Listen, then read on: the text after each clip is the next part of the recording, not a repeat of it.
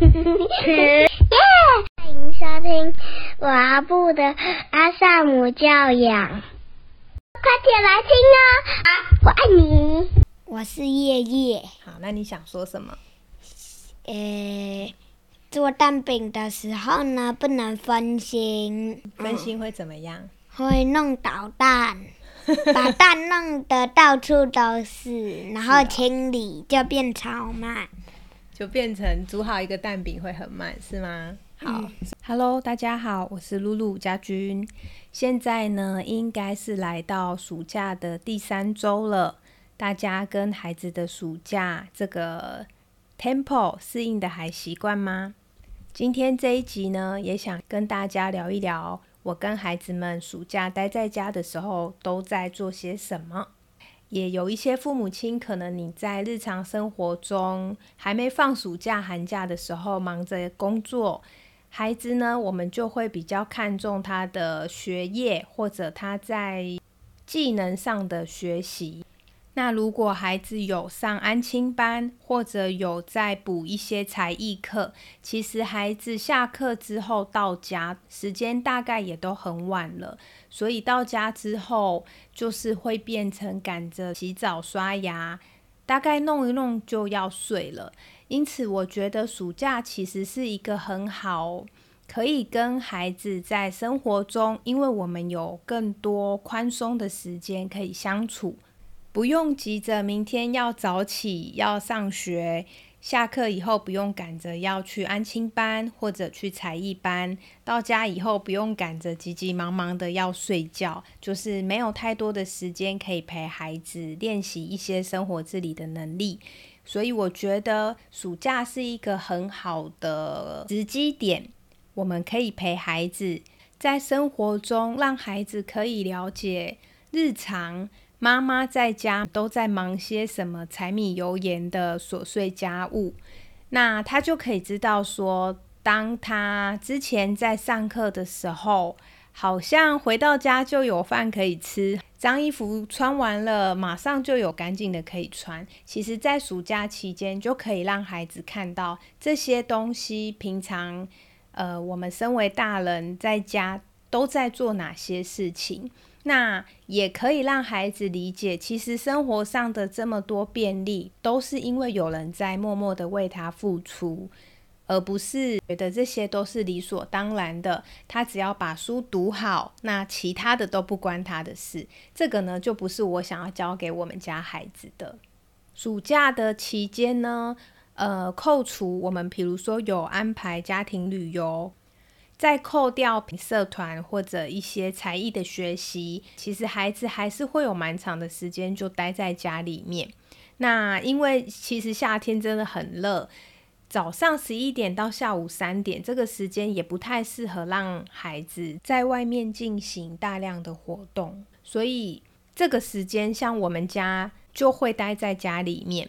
如果要去公园玩或者玩水，我们大概也都会抓在三点半以后才出门。以最近为例子呢，我们早上起床，我们就会做早餐。孩子们他们已经可以自己去烤吐司、磨吐司，那他们会自己倒冰箱里的牛奶、豆浆、米浆，这些他们都可以自己来。那实际上有时候孩子早餐如果吃的不多，这样子就很够他们吃。那他们再吃一点 cheese 球，可以补一些钙质的部分。有时候我们早上就这样过了。那最近因为暑假的关系，我们就刻意带着孩子练习。早上呢，我们就会煎蛋或者是蛋饼。那有时候可以加一些玉米，然后就会变玉米蛋。那也买了蛋饼皮。所以也可以变成玉米蛋饼，所以其实很简单，就是蛋料理。在暑假初的时候，第一次我带着两个孩子做早餐，孩子们就很兴奋，因为有时候平常在家，如果我有煮晚餐，他们有时候会选择自己在客厅玩耍，有时候孩子呢就会主动跑来说：“妈咪，我今天要当小帮手，我来帮你忙。”那他就会跑到厨房跟我一起洗菜呀、切水果啊。或者把菜丢到锅子里等等的。之前孩子们其实已经学会打蛋，但是因为很久没打了，他们也忘记怎么打，我们就从头开始学。所以我就教两个孩子打蛋。我先示范一次，示范完之后，我就煎我自己的蛋饼，让孩子们看一次。那当中呢，叶叶就很着急，他就很兴奋，很急着想要自己也赶快打自己的蛋，煎自己的蛋饼。于是他就拿了蛋，然后拿了一个碗在旁边，就默默的打了蛋。锵！那他的蛋没有接好，就没有落到碗里，所以整个蛋呢就从那个琉璃台的边边，我整个往下滑，滑到地板都是。那以我们家的做法呢，因为是孩子他打翻的，所以孩子他就需要去清理。我就请他自己先收拾一下，我就继续弄我的蛋饼。夜夜呢，他就拿着抹布，就是在地上来回擦了好几次那个蛋液。听到这边，我不晓得各位会有什么样的感觉，就是你会不会在当下真的会觉得，哦，早知道我就不要让你弄，我自己弄就好了。因为你知道生鸡蛋弄到整个琉璃台跟地板都是，在清的时候其实有一点点麻烦。至于大人需不需要跟着孩子一起协助清理呢？这个就会需要视孩子的年纪还有他的能力而定。例如，如果孩子年纪还很小，那一定是需要大人一起协助；或者是如果孩子年纪很大，但他可能是第一次尝试进厨房料理，或者他对于打蛋、清理地板。清洗抹布这些事物没有那么熟悉的话，那也会建议大人就可以跟着孩子一起做，而不是叫孩子做。那我们在旁边看，这样的话，孩子可能就会有比较多的气馁的感觉。是夜夜的话，因为他的能力其实已经很好了，所以那一天呢，我从头到尾都没有协助，但是我有指示他哪一边我看到还没有干净，请他再擦干净一点。后面呢，也有引导他用另外一条抹布再擦一次，还有就是我们最后有把所有的抹布都丢到洗衣机，然后再重新洗一次，因为那个蛋液真的很黏，那抹布其实也蛮难清洗干净的。擦完之后呢，我也已经带着妞完成了妞的玉米蛋，接着我就透过这个没有做好的历程，我就问叶叶说：“你刚刚打蛋？”然后蛋掉到地上了，对吗？你觉得你在哪一个步骤需要做一点改善？那孩子其实他当下他就不知道要怎么做，他就说不知道。那我就问他说：“你刚刚这样打，如果你的碗下面有垫一个东西，会不会蛋就不会直接滑到琉璃台跟往下流到地面？”那有时候孩子就是需要我们稍微给一点这样的引导。叶叶他就突然想说啊，我知道了，要放一个盘子。于是他就去拿了一个盘子，然后呢把碗放在盘子上，然后再打蛋。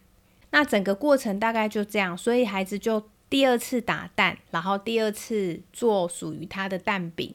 其实孩子真的很兴奋，是做好之后呢，孩子在吃，他们就觉得哦，好好吃哦，因为那是他自己做的，他就会觉得我做的真好吃。那像妞也跟我说，妈咪，我好厉害，这个玉米蛋是我自己煎的。我也在后面，孩子在享用蛋饼的时候呢，就回馈给叶叶。跟他说，虽然你打蛋的时候呢没有打好，弄得到处都是，但是妈咪看见你有为你自己做的事情负责任，你有把地板跟整个琉璃台面擦得很干净，而且我们一起把抹布再拿去洗过，所以现在抹布呢也都很干净，也香香的。我觉得你很棒，愿意尝试，并且呢没有做好，还是愿意再试试看。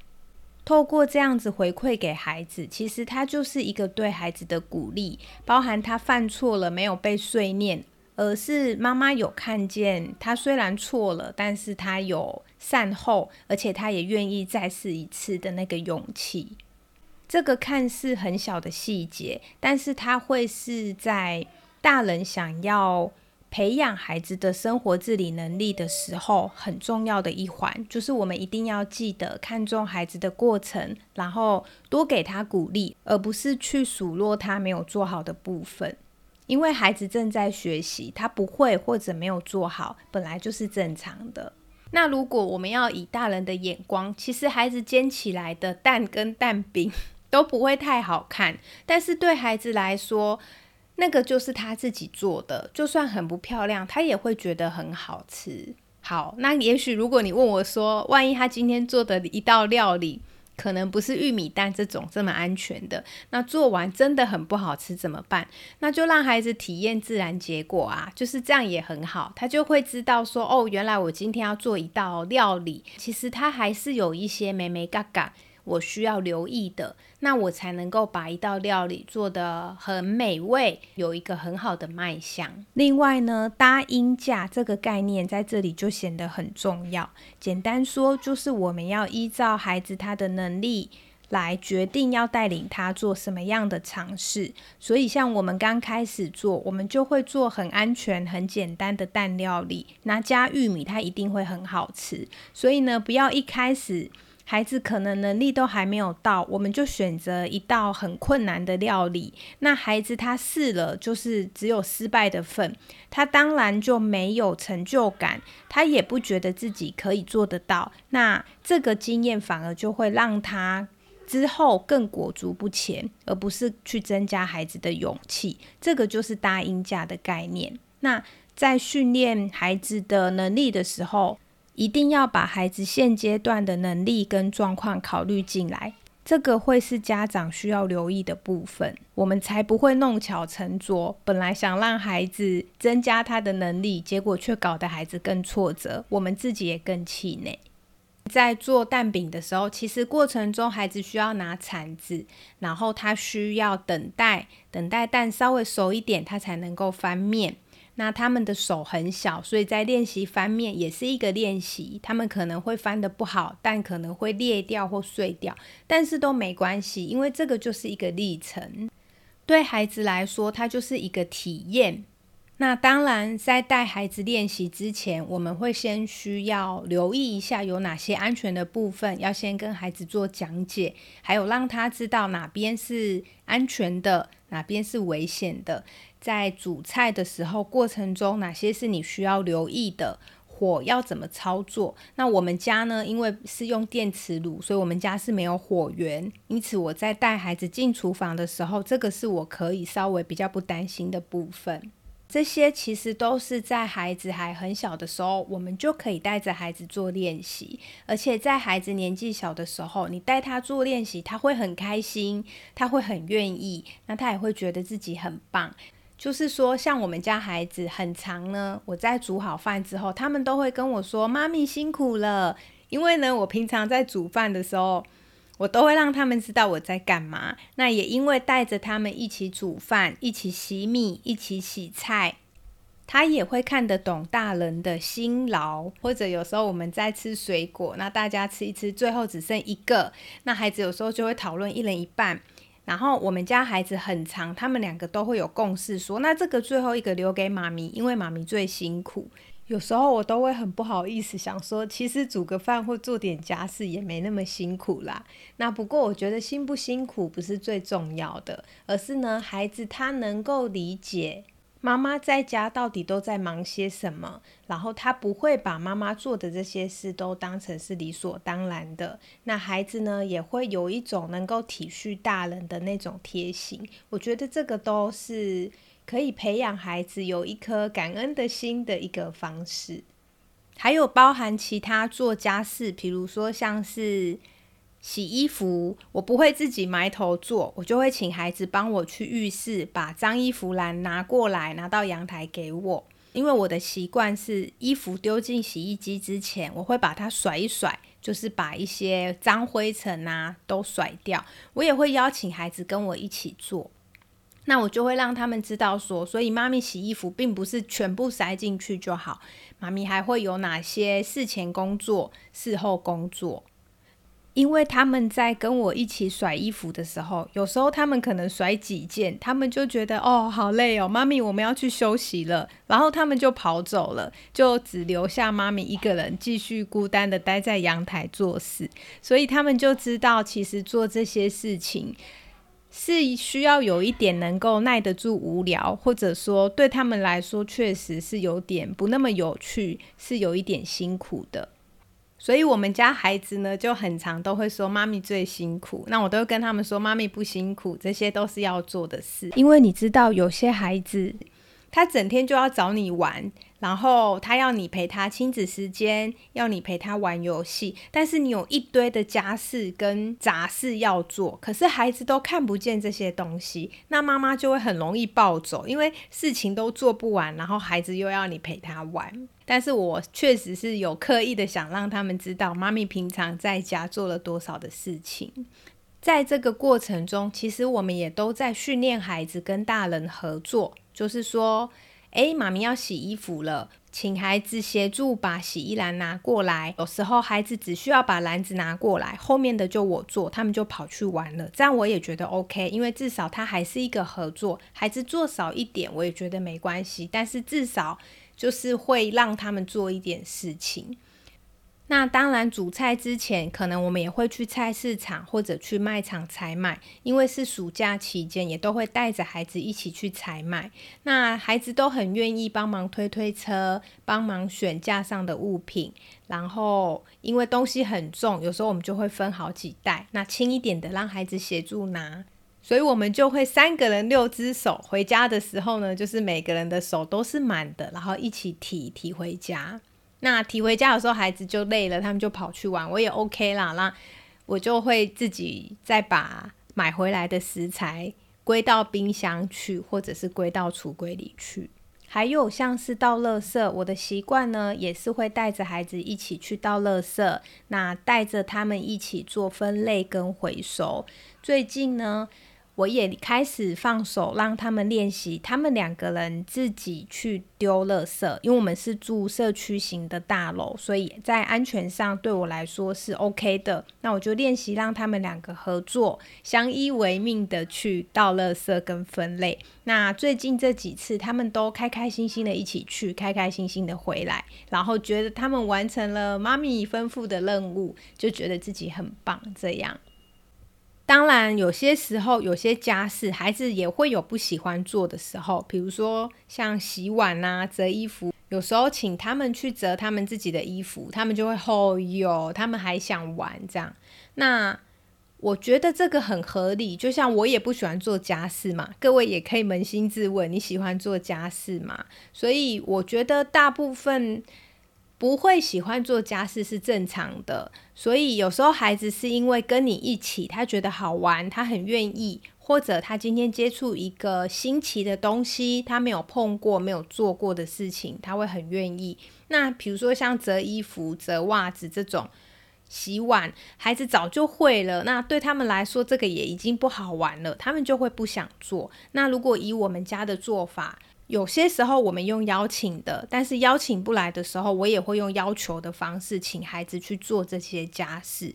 那孩子就会摆出不开心的脸色。嗯，我对我来说就是你可以不喜欢做家事，但是你还是要做，所以我就会要求孩子要做。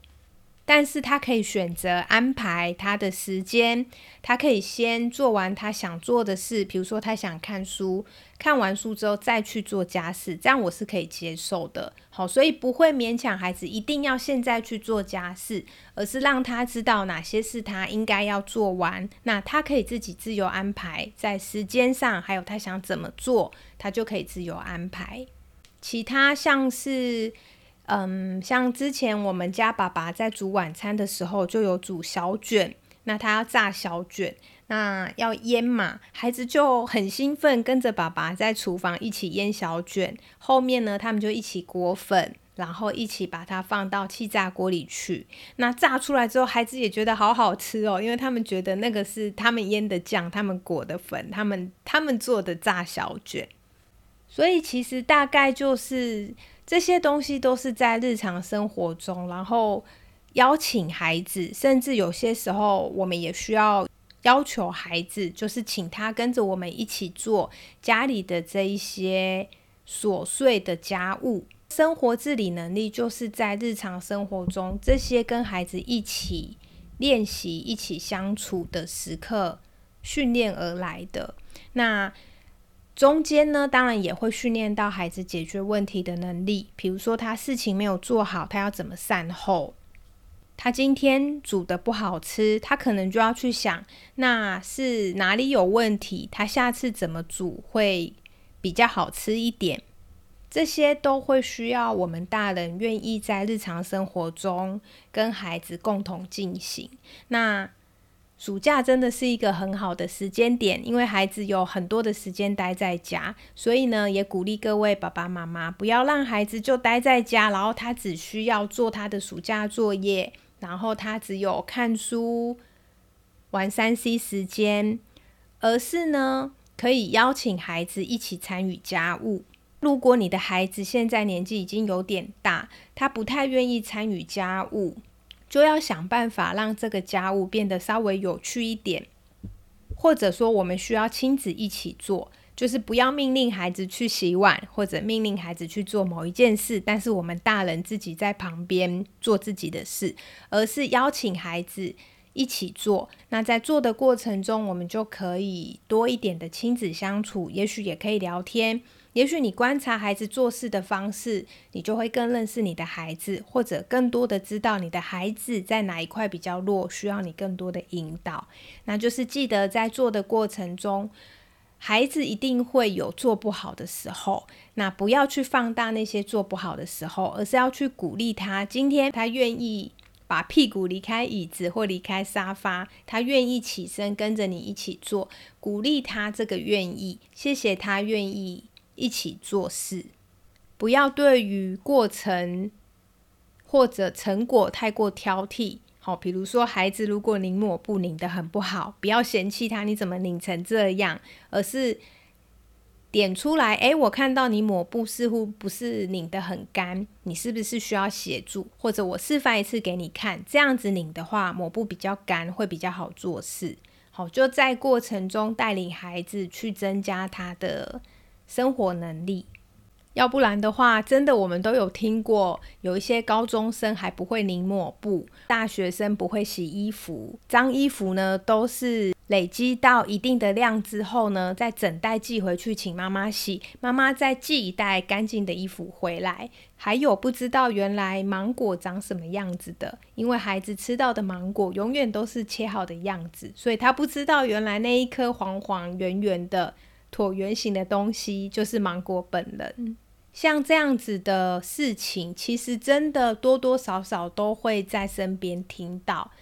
我认为在这个过程中，其实也可以训练到孩子的韧性跟孩子的心态，他就不会觉得我只需要把书念好，其他事都不关我的事。帮助孩子有能力可以应付生活上的这些琐事。我记得以前在职场的时候，也有听过类似的事情，就是有一些新人，他们进到职场，他觉得我的工作就是做好专业上的事，但是如果是要求他要打扫公司的环境，他就会觉得这不是他分内的工作，而会觉得好像别人加租了其他不应该属于他的工作给他。那我想，这个应该不会是我们乐见的，所以在家里陪孩子多做一些家事，从中练习，让他在这些家事的挫折和一点点的辛苦中，去训练他的耐挫力，对孩子也是很有帮助的。也额外跟大家分享一下，我们家妞她现在是中班嘛，那她上幼儿园小班的时候，那个时候我就陪她练习洗碗。最开始的时候，我们就会一起洗。那其实洗了一年之后，现在她很知道洗碗就是她的日常要做的一件事。所以呢，现在其实大部分她在洗碗，有时候我就会溜走了，我就做我自己的事，她就会变一个人在洗碗。前一阵子呢，他就跟我说他很讨厌洗碗，那我大概就知道他不喜欢没有人陪他，他要一个人洗。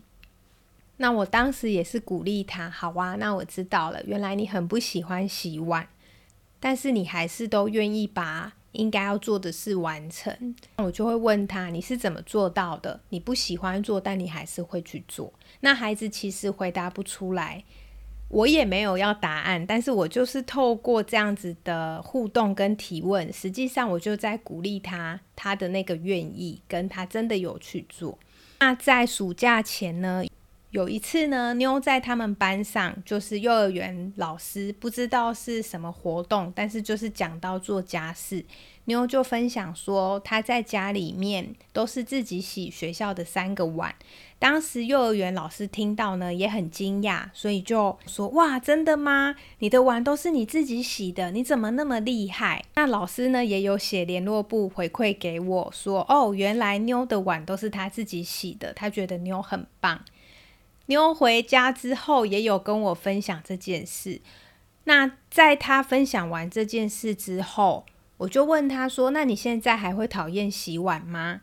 妞那一天就看着我说：“不会啊，我觉得洗碗很好玩呐。”所以呢，我觉得有时候就是它会是一个内外互动交织而成的结果，就是孩子他一个人洗，然后。他觉得很无聊，他很讨厌，但是因为他在学校突然间被看见了，被老师鼓励了，他突然觉得哇，我能够自己洗碗是很棒的事，我觉得我很厉害，所以那个我能感跟自信就提升了。那我相信妞这个自己洗碗，在他们班上也会起到激励其他孩子的效果。举例来说，之前有一次妞呢就跟我说。妈咪，我想自己练习绑头发，我就很好奇，你怎么会想要练习自己绑头发？问了之后才知道，原来是他们班有同学都是自己绑头发，他也想跟他的同学一样，所以那一阵子我就在教他怎么绑马尾。所以我相信妞他今天在学校分享他是自己洗碗，也可以激励到其他孩子。回到家之后，他们可能会告诉妈妈说：“我想要自己练习洗自己的碗。”或者是他们会跟妈妈说：“妈妈，那我跟你一起洗碗，或者我来帮你洗碗。”我觉得这就会有一个正向的激励效果。好，除了做家事之外呢，我们在暑假期间也会增加亲子相处的时间，就是陪孩子做他喜欢做的事，去增加我跟孩子之间的亲子存款。以叶叶为例，他就很喜欢玩桌游，所以我们暑假花了蛮多时间在玩桌游，一起打羽球、打桌球。跟妞的部分呢，则是就会玩，他喜欢玩小 baby 游戏，就是一些他们自己发明的游戏。因此，我想暑假孩子待在家的时间变得比较长，那我们就可以满足家庭休闲的需要，安排一些旅游活动，那也。让孩子学习来满足父母亲的需要。妈妈如果跟朋友有聚会，孩子也得一起参与。那他就是练习在跟妈妈合作。那孩子也有啊，像我们家孩子，他们的朋友会想要跟他们约，那我就会需要跟他们的朋友的家长一起约。那这个约呢，就是妈妈在满足孩子他们的人际交友的需要。同时呢，以我们家为例。我也会带孩子去打宝可梦，就他们很喜欢打宝可梦。那我们会在时间上有一些安排跟规划，让他们用自己的零用钱去打宝可梦。所以暑假看起来好像时间很长，实际上真的不会无聊的。现在已经过了三周了，接下来呢还有五周的时间。除了在学习上的安排，如果你们家还没有开始让孩子。跟着你一起做家事，那我觉得这真的就会是一个很好的机会。我在录 podcast 的时候呢，孩子就是也在客厅玩，那我就邀请孩子呢，也可以说一说他有没有什么想分享的。叶叶，你有什么想说的吗？？Yeah。好，你说，你说大家好，我是叶叶，我是叶叶。好，那你想说什么？呃，做蛋饼的时候呢，不能分心。分心会怎么样？会弄捣蛋，把蛋弄得到处都是，然后清理就变超慢，就变成煮好一个蛋饼会很慢，是吗？好，所以你学会下次要超慢动作，不要着急，然后不要分心，是这样吗？那你自己讲一次。呃，不要分心，然后慢慢的。还有要说什么吗？嗯，没了。好，那再来呢？是妞，妞有想要跟大家说什么吗？有，我想要跟大家说，我用荷包蛋就很专心，我不会闹来闹去，而且我还会等妈咪。好，而且慢慢做才不会打翻。慢慢做才不会打翻。对。好，那你做的好吃吗？好吃，而且我的是荷包蛋，还有玉米蛋，都很好吃。没了。好。所以呢，也邀请家长们好好的利用暑假这两个月的时间。我们可以在这两个月的时间内做很多的事，培养孩子的生活能力、自理能力、解决问题能力，还有沟通的能力。这些都是在日常生活中一点一滴透过生活经验累积而来的。那记得在过程中允许他犯错，允许他搞砸，允许他学得很慢。那些呢，都会是孩子在学会做一件事情的时候需要的历程。今天这一集呢，聊得比较琐碎一点，那也希望可以对各位有帮助喽。如果你有兴趣跟我一起在线上有更多的互动和学习，也鼓励你报名九月份线上的自我鼓励、自我成长课程。更多课程介绍我放在节目资讯栏，有兴趣的朋友就可以再点进去看一看。好，那就谢谢叶叶跟妞跟我们大家分享。那你们跟大家说拜拜，拜拜，谢谢大家听我们录的。这里是高小璐的阿萨姆教养，我们下集见，拜拜。